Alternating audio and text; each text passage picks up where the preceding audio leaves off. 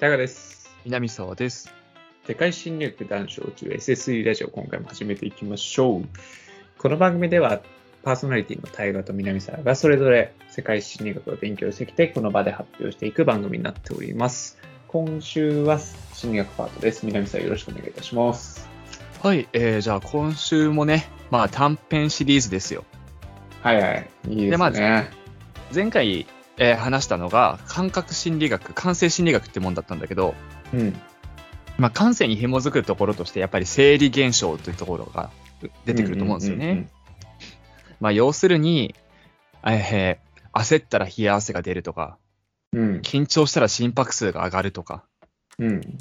心で起こったことって何らかの体の反応に出るはずだよねっていうはいはいはい。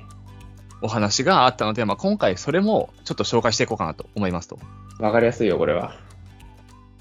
わかりやすいんだけど、結構難しくて。あ、そう。おまあ、要するに、この生理心理学っていうのは何かっていうと、うん。まあ、それ、生理学的な手法を用いて、うん。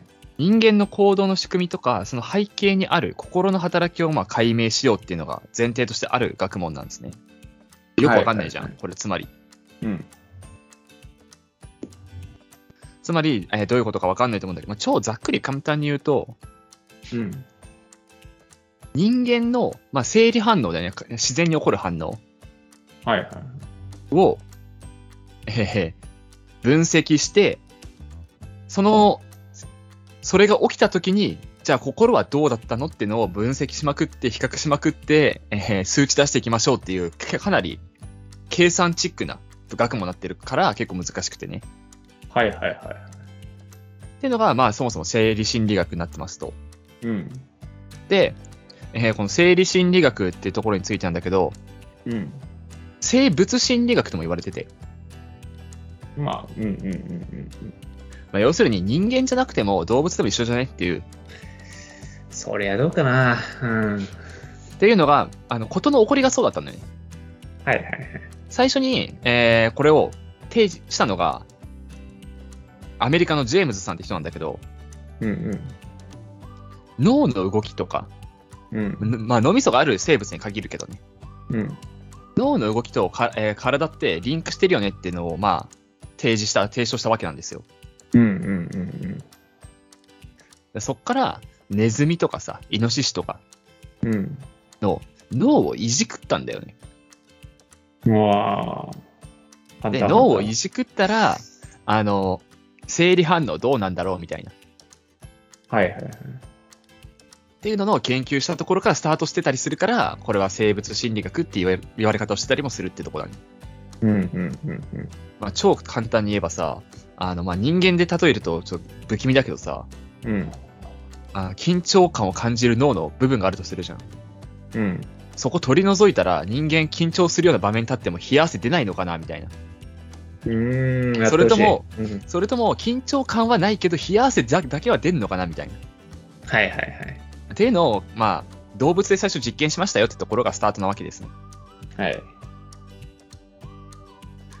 で、えーこれを解き明かすには結局脳神経っていうのを全部、えー分かってないと無理だよねっていう。うんうんうん脳にどういう信号が与えられて、その信号が、まあ、体に伝播していくわけじゃん。うん。うん。だから結構その心理学の中でも、えー脳神経とめちゃくちゃ密接に関わってる学問になってますと。はいはいはい。だから、えー本当に、本当に詳しくやろうとしたら、ニューロンっていう単語あるじゃないはいはいはい。あ神経のね、基本単位であるニューロンとか、うんうん。その辺の話を詳しくしなきゃいけないものになってますと。うんうんなんだけど、まあ、ここではそんな詳しいこと言っててもしゃあないんで、もう本当にざっくりざっくりうん。解説していこうかなと思ってますと。はいはい。で、まず、えーこの生理心理学っていうところが、まあ、まず何を目指してたのかっていうところうん。っていうと、これは、えーまず、ことの起こりとしては、さっき言った通りなんだけど、目的としては、障害者の方、おう。だだ結局、心と生理反応がリンクしてない人たちっているんだよね。ああ、はいはいはい。楽しいはずなのに笑えないとかさ、はいはい。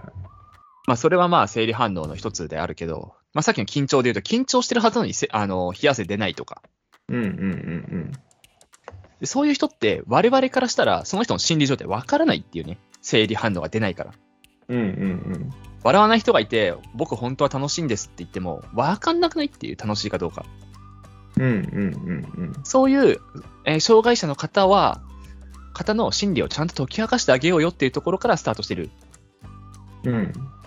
学問になってはいますので、えーこれは基本的にそれを用いて心理的にとかその障害を持っている方々に役立てるっていう学問ですね。うーん。なるほど。研究がえー進んであげ、最終的にはそういう心理状態と、えー生理反応が一致しない方々の心理でさえも分かるようになろうよっていうね、うんうんうんところを最終的に、えー目指していますとうん。うんうん。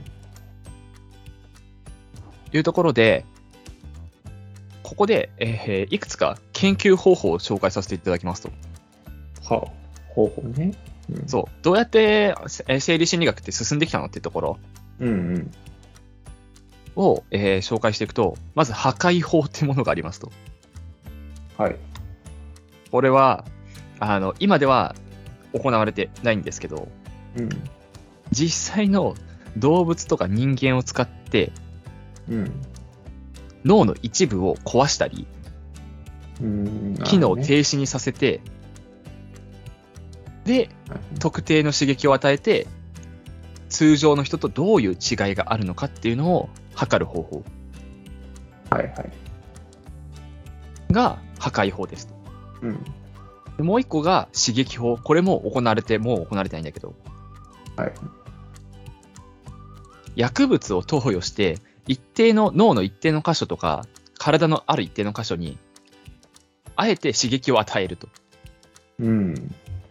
その刺激を与えた時の生理反応どうだったかを、まあ、通常、普通の状態と比べるっていうね。はいはい。まあ、両方とも、要するに物理的に生体コントロールするっていうところで、うん。脳の機能を、えーまあ、こっちで制御しちゃって、うん。その制御って脳だけを制御しようと思ったけど、体も制御できてんの？できてないの？っていうのをまあ比べたわけなんですけど、ですけど、うんうんうんまあ、なんで今は行われてないのかっていうのも一目瞭然ですね。倫理的な問題ですね。うん。うん。で、それがダメだよって言われてから結構生理心理学ってとど、とどまっちゃって、まあ、そうね。うん。じゃあどうしようもなくないみたいなうん。ところだったんですけども、今では、あー電気法っていうのをか開発してますと。電気法。微弱でニューロンだけが反応するような微弱な電波とか電気を流すっていう。ああ、なるほどね。それによって、えー、些細な反応も検知していくみたいな。はいはい。体が痙攣するとかもすごい痙攣して動かなくなっちゃったらもう、かわいそうっていうかさ、倫理的に問題あるけど、うん。ちょっとピクッとするぐらいだったら、まあ問題ないっていうかさ、はいはいはい。から、えーそんぐらいの反応が出るぐらいの微弱な電波と電気をちゃんと的確にピンポイントでついて、微弱な反応すらも追うみたいな。うんうんうんうん。ようなのが、えー今使われている方法ですね。はいはい。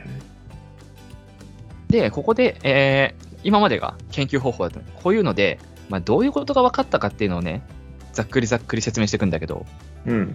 すげえ当たり前のことを言うんだけど、うん。これによって、右脳が左半身、うん。左脳が右半身を司っていることが分かりましたと。はいはい。だからごめん、これちょっと、あれなんだけど、あの、右脳派、左脳派みたいな話とかもあると思うんだけど、うん。右脳で感じた刺激に対しての、まあ、例えば緊張だったら、左側の手に冷や汗が出やすいとか、手汗が出やすいとか、うん。左脳で感じるようなえー冷や汗だったら、右側のえー手のひらに手汗が出やすいとか、はいはい。ということが、あなんか分かってたりはしますと。うん。で、でもう一個が、これも結構当たり前っていうか、よく聞く話だと思うんだけど、うん。脳とか心の動きっていうのが、一個の機能が停止しちゃったとするじゃない？はいはい。脳の1個の機能が。うん。その後、リハビリとかトレーニングを続けると、他の機能が補完してくれるってことも分かったらしいんですよ。はいはいはい。まあさっきの緊張の例で言うと、まあ、緊張を感じる期間っていうのが脳のね、期間を一時停止させましたみたいな。はいはい。そうすると、冷や汗出なくなっちゃうんだよね。一時的に。うんうんうんでも、トレーニングとかリハビリを続けていくことによって、あの、他の脳がその動きを補完してくれて、冷や汗が出るようになるらしいんですよ。うん。はいはいはい。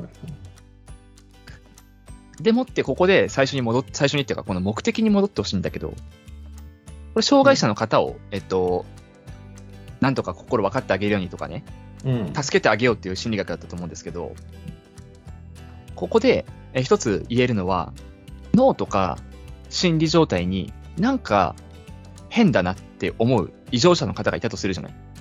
うん。いたとしても、トレーニングとかリハビリを続ければ、普通の人に戻れるってことが分かっていると。はいはいはい。二つ三つっていうのはまだ研究段階で、二つも三つも補完できるのかっていうところね。はいはい。に関してはまだ、えー判明できてないんだけど、一つぐらいだったら補完してくれるから治るよっていうところがまず一つありますと。うん。なので、心の動きと脳の部位が完全対応してるってことはないっていうね、うんうんうんうん。まあ、例えばだけど脳の一部に心の8割持ってってたみたいな。はいはい。でも2割は違う脳の部分に持ってってたのが、8割の方消えちゃっても、2割の方に残りの8割持ってってくれるみたいな。心と神経の動きをするらしいってことが分かってますね。うん。うんうんっていうのが、まあ、脳神経と、えっと、心理学と生理心理学っていうのを、まあ、兼ね備えて、こういうのを踏まえて、えーせ心理状態がちょっと悪い人、生理状態がちょっと良くない人っていうのを、まあ、直していく。まあ、じゃあそのリハビリってどうやっていくのみたいな話とかを、まあ、深掘っていったりするわけですね。うんうんうんで、そのリハビリとかどうやんのとか、まあ今のは生理反応だったけれども、うん。心に何か血管がある人、欠損がある人、うん。脳の一部に血管、欠損がある人っていうのをどうやって治していくの？どうやって、えーリハビリしていくの？どういう状態なのっていうのを見極めるっていう心理学が、まあ皆さんご存知臨床心理学になってくるので、次回臨床心理学に続けていこうかなと思ってますと。なるほど、なるほど。ほうほというので、今回の本編は以上となりますと。う。うーん。なるほどね。ちゅう感じですね。なるほど。あれやね。もっと、あれか、あるあるが出てくるかと思ったよ。あるあるが。生理心理学あるあるが。まあ、生理心理学の、その、解き明かしたいものみたいな大義は、あれやね。いい大義だね。い いい大義だよね。うん。まあまあなんか、いいことやろうとしてんなって感じだよね。まあね、結構、これが生まれたのがね、せそもそも1900年ぐらいだから、100年ぐらいしか経ってないんだよね。学問として成り立って。はいはいはい。それまでは結構あれだったっぽいだよ。そういう異常者っていうかさ、笑わない子みたいな。うん。異常者って排除する動きだったんだよね。うん。まあまあそうか。第一次世界大戦ぐらいの時とかね。うんうんだったけど、まあその辺から、だんだんとなんか、直していけるんじゃねっていうのになったっていうのはいいことだよね。うん。うん。やっぱでも、あれなんかね、先天性と後天性っていうのもあるわけじゃない？うん。脳とか特にそうだね。うん。先天性も治るってもんなんですかね？な治るっていうことがあれだけど、リハビリ、な、あれじゃん、基本的にリハビリってさ、うん。後天性のものに対して言うことが多い気がするんだよ。はいはいはいはい。先天性にもあるんですかね。先天性にも、あここなんか他の現象はわかんないけど、うん。生理心理学のこの脳に異常をきたしたバージョンは治る。うーん。なるほどね。最初はさ、心のさっき8割の方、行き先がなかったやつが、うん。あの、2割の方にちゃんと触れるようになってければいいっていう話だから、ううんうんうんそこの、なんか、何、その脳の一部のトレーニングみたいなことをやれば、後天的だろうが、先天的だろうが、結果治るよねっていう。うんうんうん。脳と心の結びつきを強くしていくだけみたいな作業になるみたいなね。はいはいはいはい。他はわかんないわ。そのなんか他のさ、医学医学的なことだとわかんないわ。うんうんうん。なんかね、この方法とかでとってもさ、うん。実際はさ、うん倫理とか置いといたらやっぱ破壊法とかさ、刺激法の方がいいのかね？でもそうなんじゃない？もしその倫理問わずだったら、一番発展する方法はそれなんじゃない？いや、そうだよね。難しいね。簡単に比較できるもん。うん。いやー、まあ、なんかクローン問題とかもあるけどさ、あのやっぱ倫理の問題って非常に根深いよね。でも脳脳外科とかさ、うん神経外科とかさ、その生理心理学とかさ、うん。倫理が邪魔するよね、研究の 発展の。いや、ほんと常にね、もう何でもそうだけど、いや、未来のうん。奥の人を救えるんだったら、みたいな。うん。ね。よく言うやつね。そう。いいんじゃないのって思う部分もあるけどさ、うんうん。そこがやっぱ妨げるよね、倫理観というものが。いや、もう、妨げまくってるよね。うん、全てにおいて、そう考えるけどね。いや、ほんと、対岸の火事だったらやっちゃってくださいよって思っちゃうけどね。ほんとね。本当に関係なかったらいくらでも言えるんだよね。ああ、もうその場になったらブース買っちゃうからさ、それ自分の身になったらね。その辺はなんかね、なんか、うまいやり方探って、消えたのが良かったよね、ギリギリ。うん。もしなかったらね、今頃、もしかしたら何の発展性もなかったかもしれないから、うんうんうん。ちょうど1960年代頃に破壊法は完全に否定され始めたらしいんですけど、うんうんそこから70年ぐらいですか？うん。うん。何の発展もなかった可能性あるからね。そうね。僕は、でも、緊張したら冷や汗かくっていうのは取り除い取り除いてほしい生理反応ってあるよね。別にいらなくないみたいな生理反応あるじゃん。あるね。逆にそれを取り除くっていうのもやってほしいけどね。でも、基本的に何か生理反応出るってことはさ、うん。何かしらの信号なわけじゃん、体からの。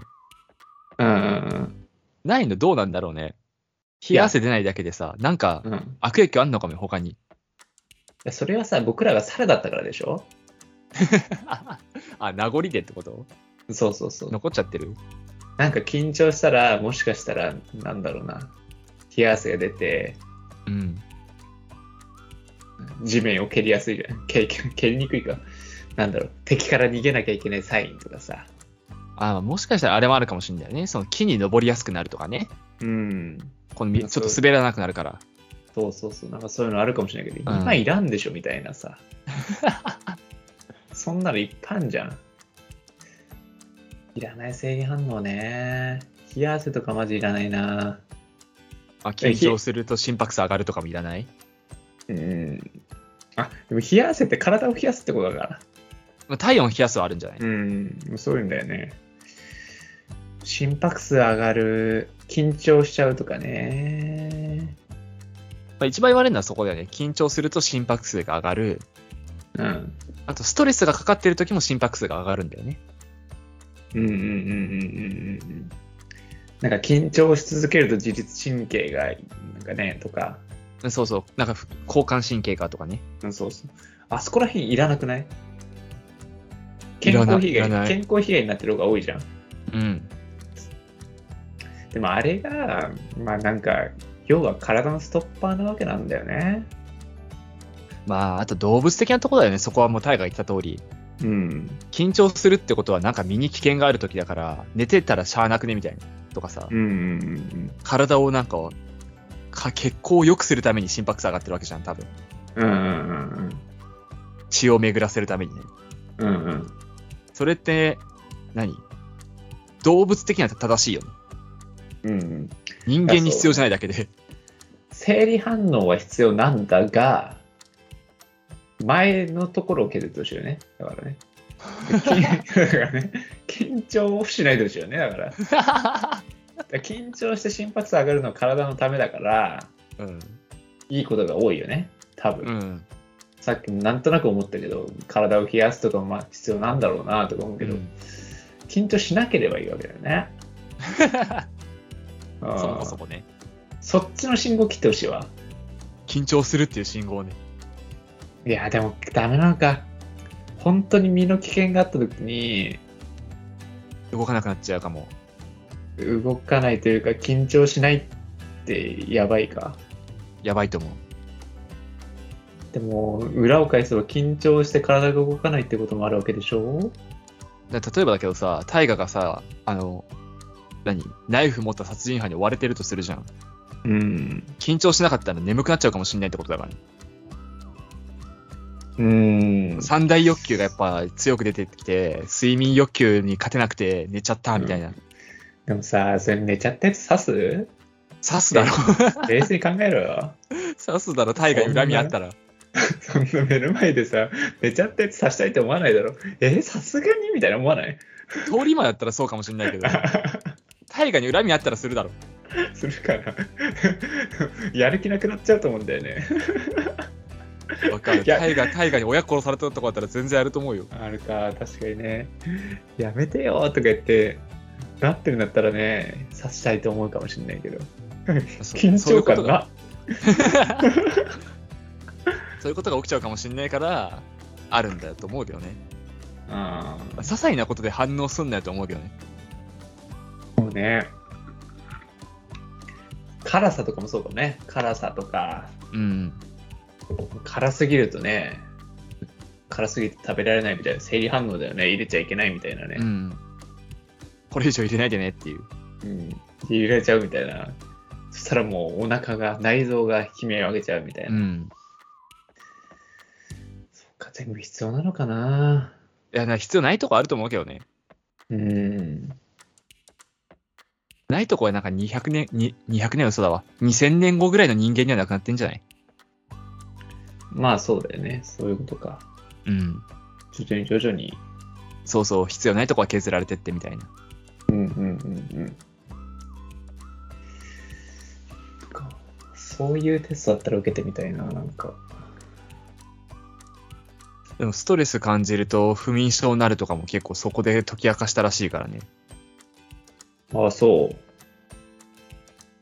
ストレスなんかストレス高くなると、まあ、何？心拍数が上がるっていうかさ、うん。ちょっと、ちょっとした興奮状態みたいになっちゃうらしいんだよね。わかる。その興奮状態っていうのは、あ睡眠を妨害するから、うん。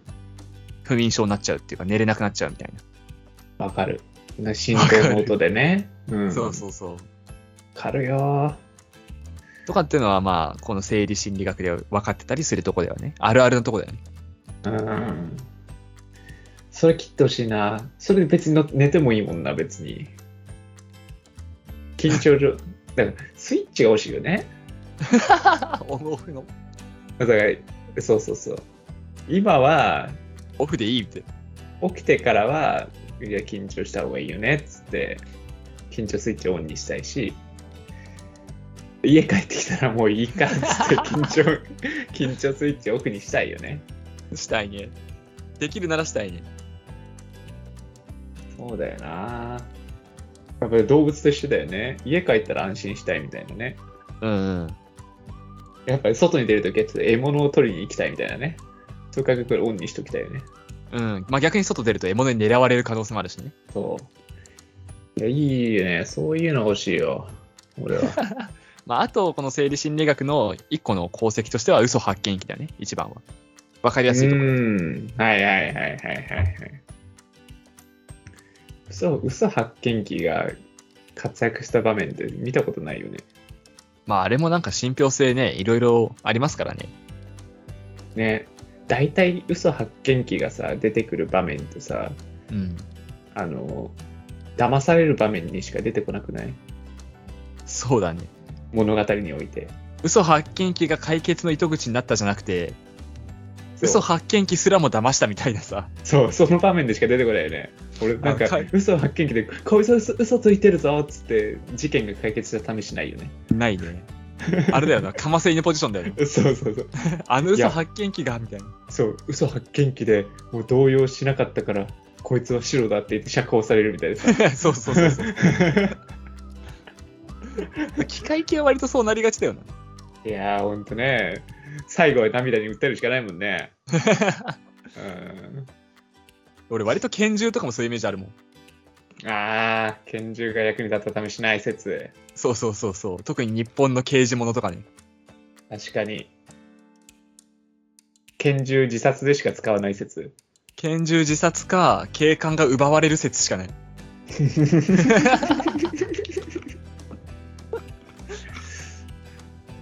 あー、手錠無敵説はあるね。あ、手錠無敵説あるね。拳銃より手錠の方が、なんか。手錠つけても逃げられそうな気がするけど、手錠つけたらみんななんか、なんかもう観念しちゃうよね。まあでも手錠あれだよね。物語上一見落着感を表す一個のアイテムなのかもね。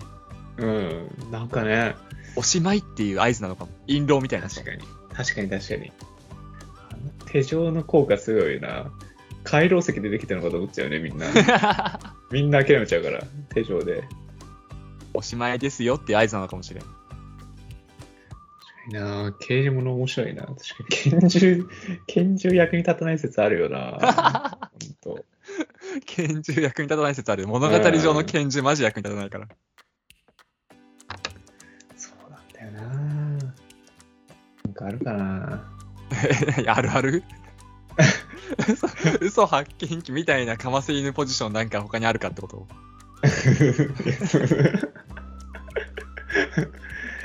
刑事の、うん。あの、刑事ですっていう、なんだっけ、警視手帳？警視手帳盗まれがち。刑事盗まれすぎだろ、いろんなもん。刑事のあの制服盗まれがち、うん、盗まれるね。盗まれがちだよね。盗まれるためにあるよね。あの、刑事が仕掛けた盗聴器逆利用されがち。うわあ。確かに。盗聴器発見するやつめっちゃ活躍しない？めっちゃ活躍する。めっちゃあいつ嘘つかないよね、機械にしては。絶対さ、漏らすと思うじゃん。うん。盗聴器のなんか、ここを忘れてんな、絶対しないよね。しないね。絶対あいつ出てきたら見つかるもんね。あ、じゃあもう一個いい？うん。刑事が使ってる GPS 途中で消えすぎ。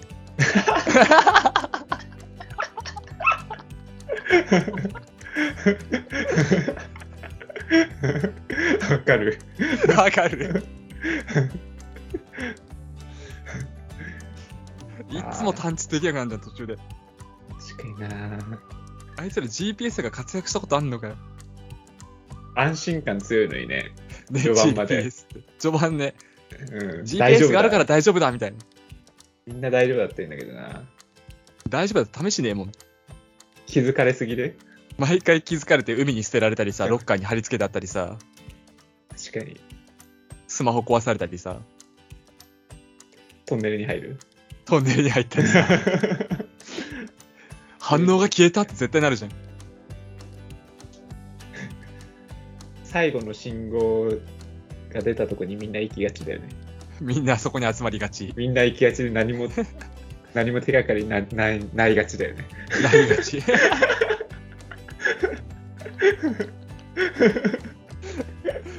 刑事の GPS で最後まで追い切ったの見たことないもん。最後はここかっつってきて何もない、ね、絶対なんもないもんね。関係ないがち。最後まで追い切ったとしてもさ、あの、ここで止まってるぞっつって、よなんか、なんちゃらさんの山奥の山小屋だっつって行くとさ、そこに車ありがちでしょ？そこに車ありがち。車から、なんもい。ない。なんもないか車となんもない小屋がありがち。何の話してんの？画期的な刑事物出ないもんかね。もう、分かっちゃうよね。最終的には刑事無能勝ちだからさ。結果そうだから。刑事と関係ないやつ解決しがちだから。刑事って結構何もやんないからな。こすられすぎてるよな、刑事物って。